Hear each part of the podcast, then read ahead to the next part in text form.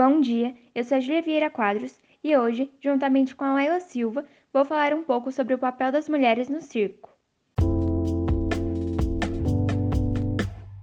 Mulheres costumavam obter papel coadjuvante e exercer funções que envolviam dança e assistente de mágico. Um fato interessante é que as mulheres não podiam ser palhaças, pois acreditavam que elas só podiam exercer papéis que tinham delicadeza e sensualidade. Caso quisessem, teriam de se caracterizar com vestimentas masculinas. Apenas a partir de 1980 que a formação para interpretar palhaços foi ampliada para as mulheres.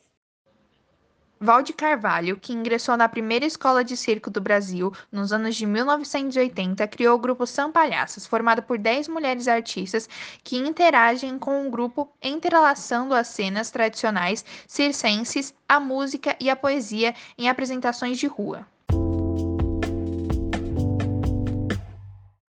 No documento Minha Avó Era Palhaço, Mariana Gabriel conta sobre sua avó Maria Elisa Alves dos Reis a primeira palhaço afrodescendente do Brasil.